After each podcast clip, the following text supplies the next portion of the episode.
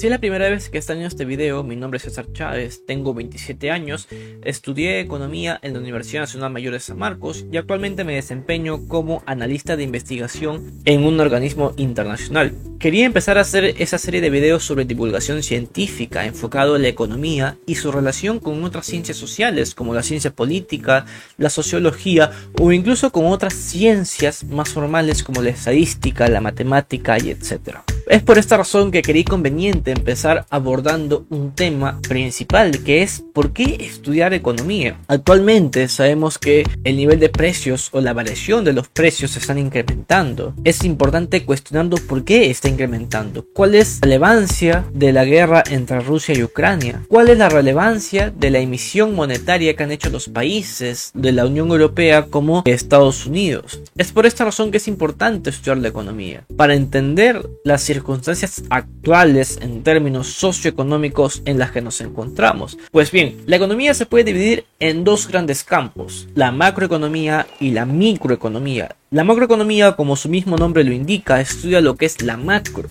las variables económicas agregadas, como el PBI, la producción bruta interna, la inflación, que viene a ser la variación de los precios, el tipo de cambio, la deuda pública, la tasa de desempleo y etc. La microeconomía estudia por su parte el individuo, estudia las relaciones socioeconómicas a nivel de individuo. Por ejemplo, de esa tasa de desempleo que mencioné antes, extraigamos a un solo individuo. De todo ese porcentaje de personas que está desempleada, extraigamos a un solo individuo y preguntémonos cuáles son los efectos de estar desempleado sobre el estrés emocional, sobre la violencia doméstica, sobre la salud mental.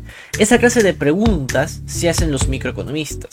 Los macroeconomistas, por su parte, se hacen preguntas del tipo cuáles serían los efectos de altos grados de desempleo en un país sobre la productividad, cuáles son los determinantes del comercio internacional y entre otras cuestiones. Ahora, evidentemente la economía no es una ciencia aislada, está relacionada a otras ciencias sociales, como la ciencia política, que es el estudio de la política, eh, la sociología, que es el estudio de la sociedad en su conjunto, y también está relacionado a otras ciencias más formales como la estadística o la matemática. Ahora, para poder estudiar esos efectos en términos macroeconómicos y en términos microeconómicos, la economía tiene una caja de herramientas, que es la econometría. Y la econometría básicamente viene a ser la estadística aplicada a la economía.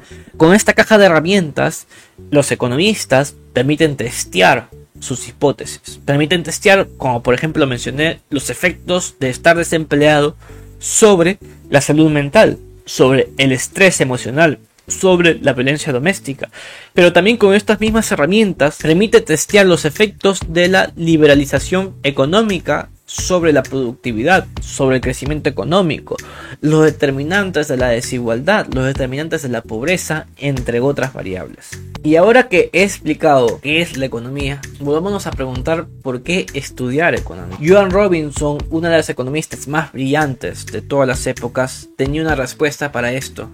Nosotros debemos estudiar economía para no dejarnos engañar por los economistas y no dejarse confundir por la verborrea que puedan tener algunos economistas que quieren convencerte de sus ideas. Y es algo en lo que estoy de acuerdo. Debemos estudiar la economía para entenderla y no dejarse confundir por la verborrea, ya sea de políticos, ya sea de los propios economistas, o ya sea de otras personas que te quieren infundir ideas que pueden tener un bonito discurso, que pueden tener un discurso interesante y bien estructurado, que parece que van a mejorar el mundo, pero que no necesariamente ese discurso esas ideas se condicen con lo que los economistas llaman la evidencia. Y la evidencia viene a ser el resultado o los hallazgos encontrados en los documentos científicos que elaboran los economistas a través de una revisión por pares, una revisión rigurosa y que es publicada en revistas académicas indexadas. Es decir, debemos estudiar economía primero para entenderla y luego para no dejarse engañar por las personas que quieren imponer sus propias ideas creyendo que el mundo es como lo que ellos creen que debería de ser no como el mundo es lo que es actualmente o realmente. Ahora, profundizando más en ese tema, hay personas que caen en lo que se conocen como un dogma, que es cuando, a pesar de que tus ideas están equivocadas frente a la realidad, sigues creyéndolas como verdaderas. Pero no hay que confundir lo que es un dogma con lo que es una ideología. El dogma está más relacionado a la fe ciega, a la creencia sin dudar de algunas ideas. Por otro lado, la ideología es el conjunto de ideas que te permiten interpretar la realidad. Todos tenemos ideología, ya sea una persona que se define de izquierda, de centro o de derecha, pero no todos tenemos dogmas, no todos tenemos una fe ciega sobre ciertas ideas. Es por esta razón que hay que saber distinguir entre lo que viene a ser una ideología y lo que viene a ser un dogma. Con la ideología nosotros podemos interpretar el mundo, con el dogma nosotros no interpretamos el mundo, sino creemos que el mundo es como nosotros creemos que es. Pero como te habrás dado cuenta y a modo de resumen en este video, he utilizado una infinidad de palabras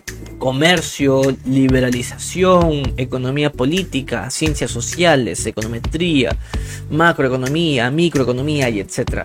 Términos que hayas escuchado muy lejanamente o términos que quizás por definición no conoces, pero que lo hablan en los medios de comunicación, que lo hablan los políticos, etc. Eso también es un punto importante. Hay muchas palabras propias dentro de la economía que se utilizan y algunas veces malinterpretadas y otras veces para conveniencia propia. Es por eso que también debemos entender por esta parte de la economía, para saber si las palabras que están utilizando, ya sean los propios economistas o los políticos o etcétera, es una palabra que está bien representada o ajustada al contexto en el cual se encuentra dicha. Y también es por lo que me motiva empezar esta serie de videos, para poder difundir y aclarar ideas en términos de convertir palabras duras, como por ejemplo inflación, como por ejemplo ceteris paribus, en términos sencillos, en términos que podamos entenderlos todos con claridad y que quede bien grabado en nuestro subconsciente o en nuestro conjunto de ideas. Y sin nada más que añadir, me quedo hasta aquí en este video. próximo video se empezará hablando ya sea de temas de contexto actual, eh, temas de definiciones económicas y temas que vayan saltando relacionados a la economía, ya sea en términos académicos y también en términos eh,